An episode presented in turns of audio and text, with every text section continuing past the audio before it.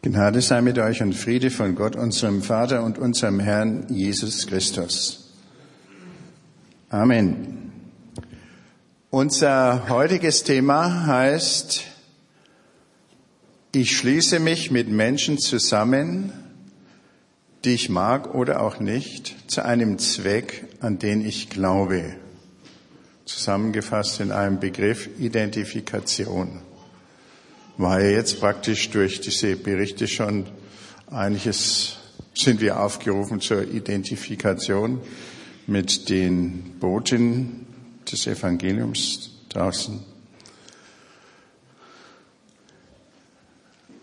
Was ist damit gemeint? In seinem Buch äh, Das Kommen Gottes, eine christliche Eschatologie, Lehre von den letzten Dingen heißt es auf Deutsch, hat der Theologieprofessor Jürgen Moltmann äh, aufsehenerregende Sätze geschrieben.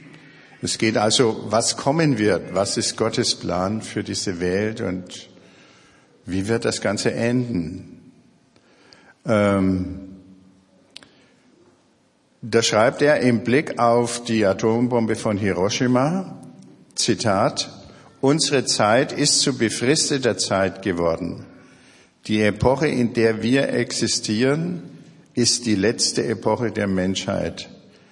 Das Ende der Menschheit kann jederzeit heraufgeführt werden. Das nukleare Zeitalter ist das erste gemeinsame Zeitalter aller Völker und Menschen. Das Überleben der Menschheit ist untrennbar an die Vereinigung der Völker zur gemeinsamen Abwehr dieser tödlichen Gefahr gebunden. Das hat mich ganz schön geschockt. Eigentlich weiß ich das ja schon ein bisschen. Aber wenn man das wieder so knallhart liest, da ist man erschrocken. Er hat noch einen zweiten äh, äh, Punkt, an dem er das aufhängt. Er sagt, äh, er spricht dann von der ökologischen Krise, die nicht vorübergehend ist, sondern aller Voraussicht nach der Anfang eines Kampfes um Leben und Tod der Schöpfung auf dieser Erde ist. Es ist eine Krise der modernen wissenschaftlich-technischen Zivilisation selbst. Aber der Mordmann macht dann Mut. Ich werde darüber später noch was sagen. Ich will euch nicht erschrecken jetzt mit diesen Dingen, äh, so aufrütteln sie sein mögen. Ähm, was mir gefallen hat oder, oder was mich beeindruckt hat, ist, dass er sagt, das ist das erste gemeinsame Zeitalter aller Völker und Menschen. Das beschreibt er dann so ein bisschen, sagt, in den vergangenen Jahrtausenden, da lebten die Völker mehr oder weniger immer für sich. Und das war bis vor 150 Jahren so. Erinnert euch vielleicht das, an das Goethe-Zitat, wenn hinten im Osten in der Türkei die Völker aufeinander schlagen. Äh, das berührt uns Europäer gar nicht. Heute berührt uns das, äh, weil die Welt wirklich eins geworden ist. Und das ist eigentlich auch der Gesichtspunkt Gottes für diese Welt. Einheit. Das gemeinsame Zeitalter aller Völker und Menschen. Und äh, wenn das früher so gewesen ist, dass Mission oder Entwicklungshilfe so das Hobby warmherziger Menschen war, die oder abenteuerlustiger Leute. Äh, so kann man das jetzt nicht mehr sagen. Deswegen hat äh, diese Schilderung von vom Tschad und der Türkei und von China, das hat unmittelbar etwas mit uns zu tun. Äh, und wir sollten wirklich äh, dahinter stehen und an die Leute, die das auf sich genommen haben, immer wieder auch im Gebet denken und auch mit Spenden nicht geizen. Es geht um unsere gemeinsame Zukunft. Identifikation. Heute ist, äh, was stellen, hat das einen biblischen Hintergrund. Ich habe mir äh, nach äh, Bibelworten, den Texten gesucht Zuallererst ist mir eingefallen, jetzt am letzten Sonntag äh, der Epiphanias, seit Epiphanias heißt Erscheinen Gottes in der Welt. Und da wird sozusagen äh, über die Menschwerdung Jesu, die Menschwerdung Gottes nachgedacht. Und ähm, an Weihnachten, da steht Bethlehem, die Idylle der Krippe oder auch nicht Idylle, wenn man genauer hinschaut, im Mittelpunkt. Das ist alles so schön und viele Traditionen gibt es da, familiäre und nationale Art. Aber wenn man jetzt wirklich drüber nachdenkt, was das bedeutet, da kommt man eigentlich auch auf etwas ganz anderes. Gott identifiziert sich mit dieser Welt. Er wird in Jesus Christus Mensch. In den anderen Religionen ist es immer so, dass die Götter oder der eine Gott, Allah zum Beispiel, die sind über der Welt, die identifizieren sich nicht mit der Welt, die greifen irgendwann einmal strafend oder belohnend ein. Bei den Griechen und in anderen Religionen ist das auch so, aber, aber Gott das ist das Großartige am christlichen Glauben und das Zukunftsweisende. Er nimmt an unserem Leben, unserem menschlichen Leben und an der ganzen Schöpfung teil. Und darin liegt die Hoffnung. Er zieht sich nicht raus und er wird sie deswegen auch nicht einfach untergehen lassen, sondern da äh,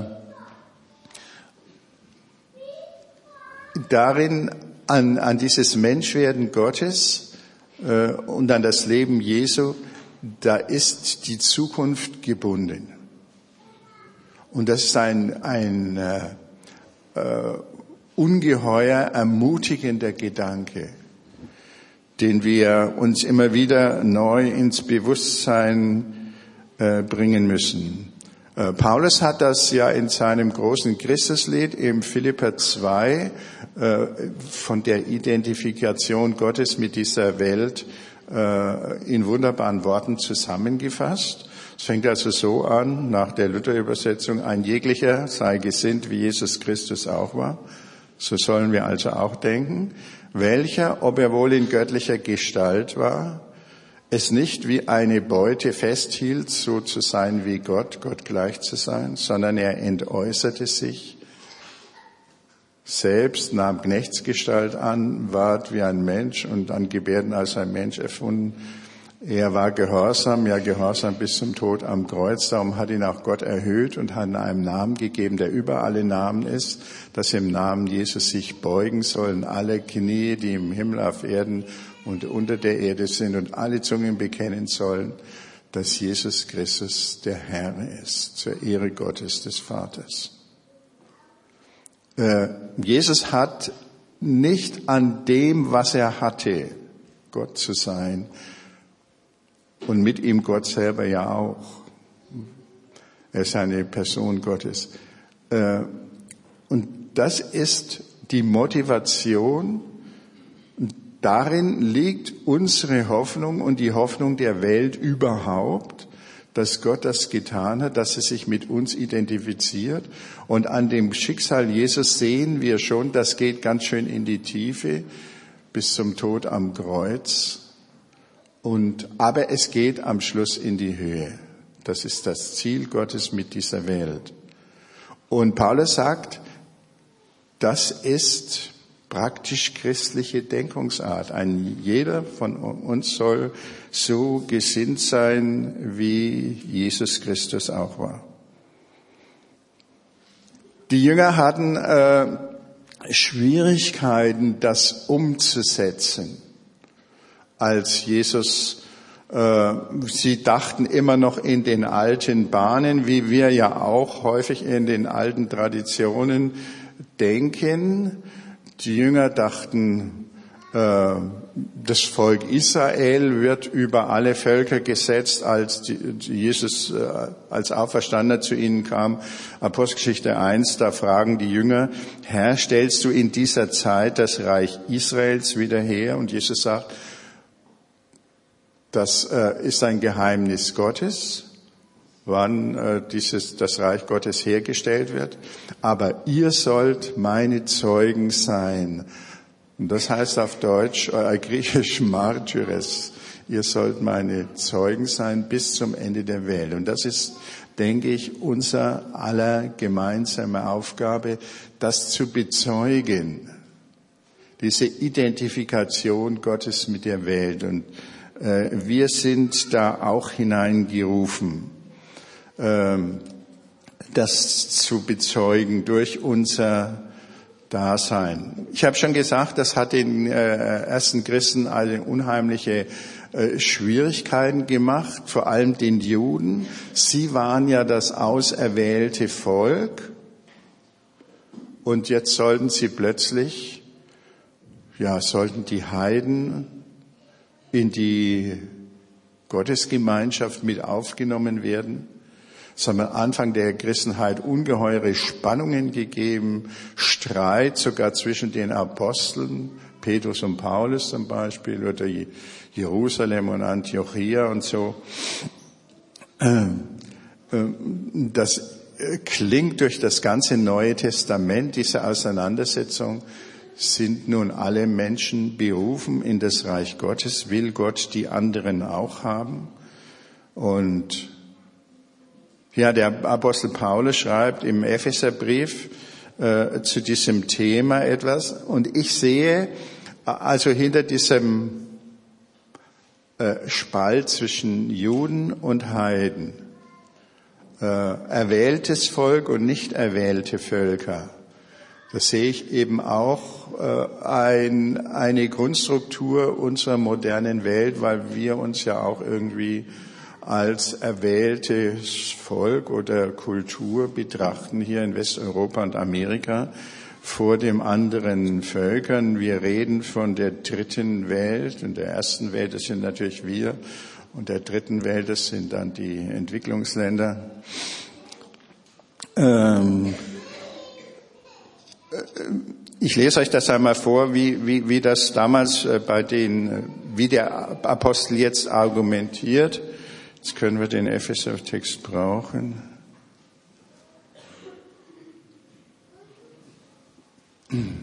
Kapitel 2.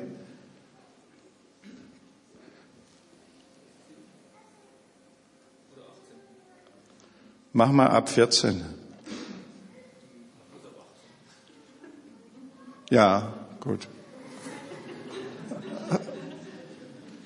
Durch ihn also Christus kam, er ist Christus, er verkündete den Frieden euch, den Fernen, sind die von der dritten Welt, die, die Heidenchristen damals, und uns den Nahen, Paulus schreibt als Jude, äh, er gehört zum erwählten Volk.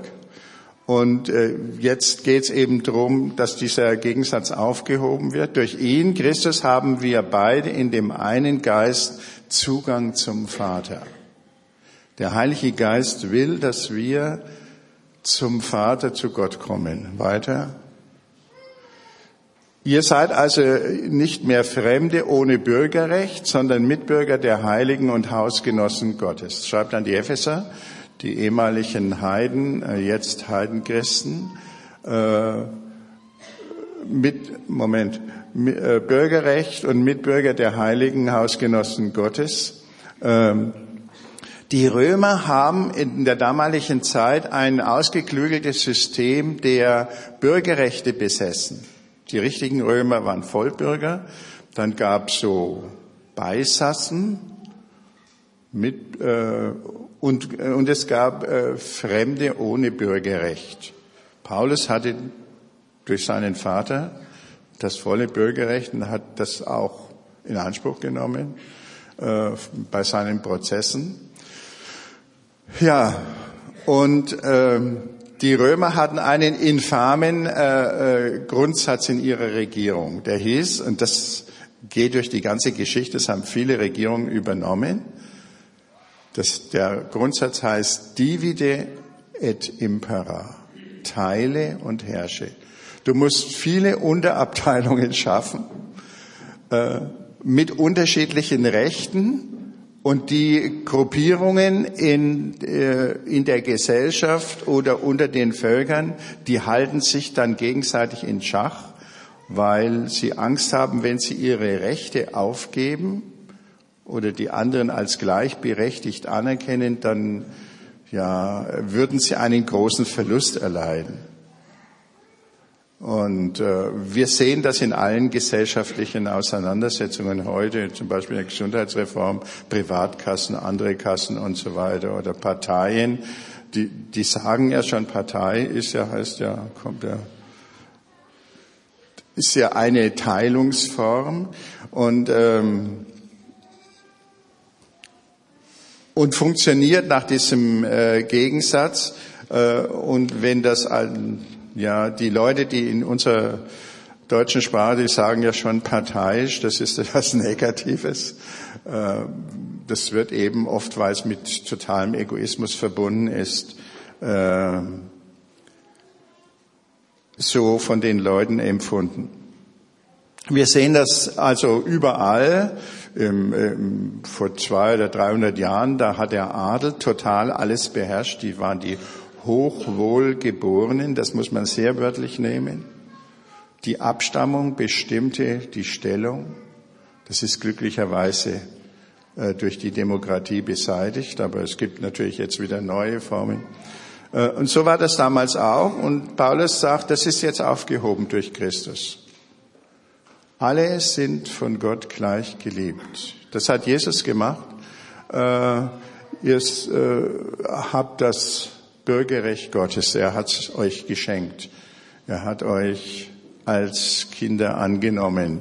Ihr seid auf das Fundament der Apostel und Propheten gebaut. Der Schlussstein ist Jesus Christus selbst. Jetzt entwirft er ein wunderbares Bild, das Bild von einem Tempel. Äh, und der Schlussstein, der Eckstein heißt das manchmal, das ist Christus. Ich weiß nicht, wenn ihr so historische Bögen anschaut, dann ist äh, oben immer der Schlussstein besonders schön oder, oder gotische oder romanische Gewölbe, der Schlussstein schön herausgearbeitet. Und äh, Paulus sagt äh, zur Gemeinde, ihr, Gott will uns zusammenbauen zu einem Tempel, zu einem Ort, wo Gott wohnt. Und alle äh, will er da einbauen. Ähm, Wenn, wenn man sich so einen Bau vorstellt und die einzelnen Steine, die wir in dem Bild ja darstellen, zunächst einmal, äh, dann müssen manche Steine behauen werden, damit sie da reinpassen. Sie werden nach dem Eckstein ausgerichtet, nach dem Abschluss krönenden Schlussstein, das ist Jesus oben. Und von, von ihm, der ganze Bau wächst.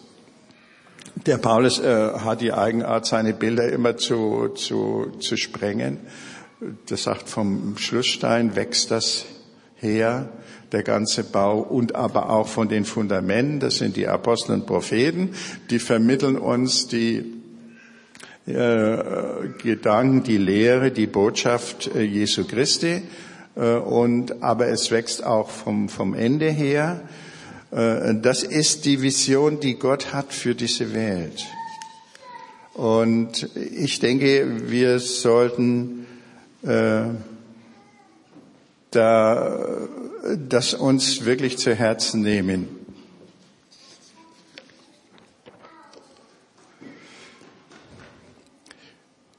Das Fundament der Apostel und Propheten. Wir sollten uns orientieren, was in der Bibel steht, nicht was die unsere Traditionen sagen. Und wir können uns nicht mehr berufen auf irgendwelche Vorrechte, die wir als äh, Europäer oder erste Welt haben gegenüber der dritten Welt. Und ich denke, die Argumente, die der Moltmann da sagt, er hat noch mehr, äh, deuten ganz äh, klar in eine Richtung. Die Welt muss eine Welt werden. Gestern habe ich Post gekriegt von der äh, kirchlichen Missionsanstalt und die schreiben hin auf ihren Stempel eine Welt. Die haben das, äh, möchten das zum Ausdruck bringen und wir, denke ich, äh, wir sind da auch mit eingebunden. Das ist, das ist das, was Gott will. Äh, darin liegt unsere Sicherheit, wenn wir hergehen und unsere äh, Privilegien behalten wollen, dann werden wir am Untergang unserer Welt bauen. Das ist völlig klar heute. Das ist wissenschaftlich beweisbar. Und es, das wäre vielleicht nicht das Entscheidende. Wir erkennen darin auch Gottes Willen. Er möchte alle Völker zusammenbauen. Er möchte eine Welt unter dem Schlussstein nach dem Vorbild Jesu Christi. Und das heißt natürlich auch für uns äh, Mühe und Anstrengung. Aber es hat der, der Lohn ist viel größer als das, was wir investieren. Wie bei allen Investitionen so zuerst äh, bringen die einfach Einschränkungen. Aber sie haben die Verheißung, dass etwas Schönes entsteht. Und so ist es auch mit dem Reich Gottes. Gott hält an seiner Welt fest. Nun kann man natürlich sagen, gut, der Epheserbrief wird in der Theologie immer als der Brief der Kirche betrachtet. Was hat das mit der Welt zu tun?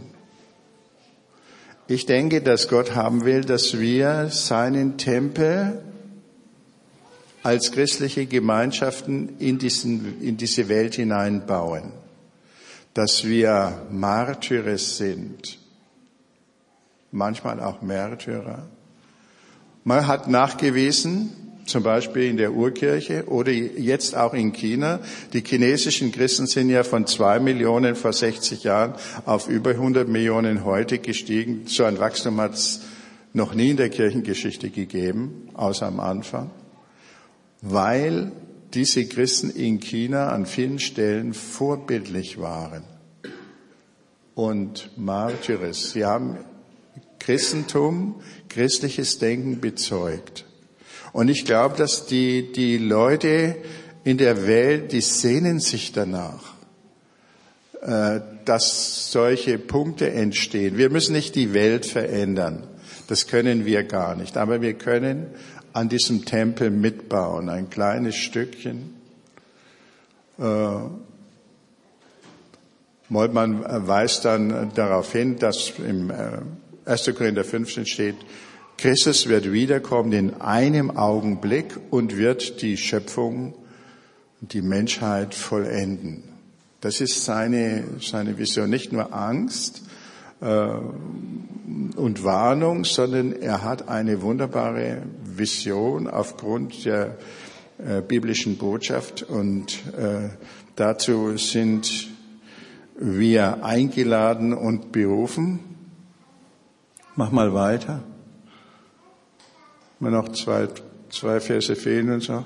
Durch ihn, Christus, wird der ganze Bau zusammengehalten und wächst zu einem heiligen Tempel im Herrn. Durch ihn werdet auch ihr im Geist zu einer Wohnung Gottes erbaut. Das ist der Punkt. Und den erreichen wir nur durch Identifikation mit anderen, mit den Schwierigkeiten von anderen, aber wir werden auch an den Freuden und Begabungen der anderen mit teilnehmen. Durch ihn werdet auch ihr im Geist zu einer Wohnung Gottes erbaut. Mir ist da noch eingefallen, ich war mal auf einem Seminar, ähm, da hat dann eine Pfarrfrau berichtet über Träume, dass Gott manchmal durch Träume spricht. Und dann habe ich gedacht, warum soll er das mit mir nicht auch machen? Äh, ich habe so, äh, bevor ich ins Bett bin, dann gebetet, äh, ich möchte auch einen schönen Traum haben. Eine Botschaft kriegen. Und dann habe ich geträumt, tatsächlich in der Nacht. Was habe ich geträumt? Da war so ein schöner, eine Anlage war da und da waren so Mauerreste. Ungefähr so hoch oder manchmal ein bisschen höher und manchmal niedriger. Ja, und das sind dann, und äh, ich wusste, das ist der Rest einer Kirche. Und das sind Frauen mit Kinderwegen herumgeschoben und Sonne hat geschienen, da habe ich gedacht, das ist ganz toll. Und dann sind irgendwelche Leute gekommen, die haben da Steine weggetragen. Da war ich ganz empört, aber ich habe mich nicht getraut, irgendwas zu sagen. Ich habe nur zu mir selber gesagt, das geht doch nicht, das war eine Kirche, die demontieren ja alles. Und dann kamen andere Leute und haben zu denen gesagt, das dürft ihr nicht. Das ist eine Kirche. Naja, und dann bin ich aufgewacht. Und dann musste ich meinen Traum weiterdenken.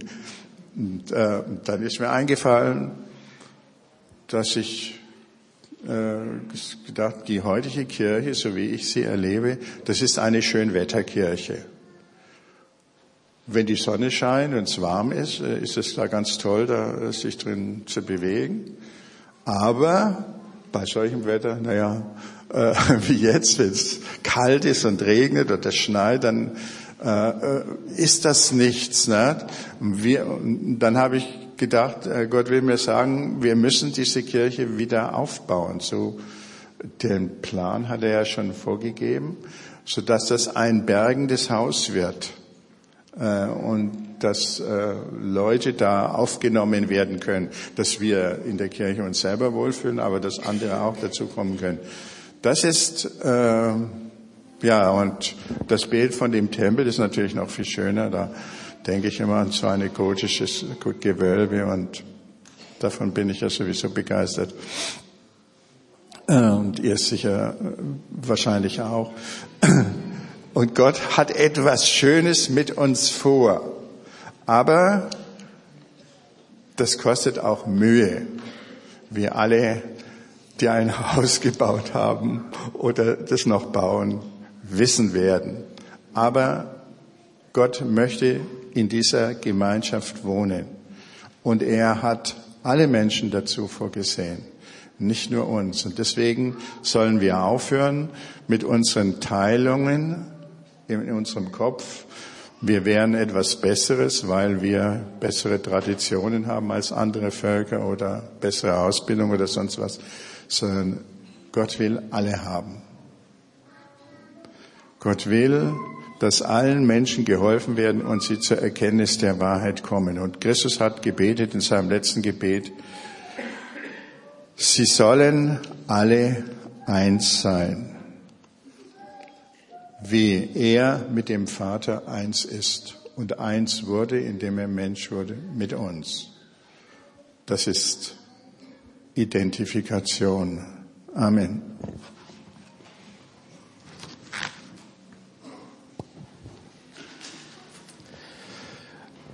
Wir werden jetzt gleich das Abendmahl feiern. Udo ist schon mit den Köpfchen los. Lass, lass, setz sie ruhig in Umlauf, genau. Ähm, ich möchte eine Sache erklären. Ihr habt euch alle gewundert, warum wir euch fotografiert haben beim Reinkommen. Alle die, die innerhalb von 25 bis 25 Minuten nach Gottesdienstbeginn gekommen sind, sind äh, drauf. Alle, die fehlen, ähm, Es ist keine Pünktlichkeitsdokumentation äh, gewesen, sondern weil es um dieses Thema Identifikation geht, ähm, haben wir gedacht, wir müssen es irgendwie sichtbar machen. Und jetzt, ähm, wenn man sich mit welcher Gruppe von Menschen auch immer identifiziert, dann wird es auch an dem deutlich, wie man über diese Gruppe spricht. Und das eine Wort, was man in so einem Zusammenhang verwendet, heißt Wir. Wenn man sich nicht identifiziert, sind es ich und die. Also schreibt mir hier ein großes Wir drauf.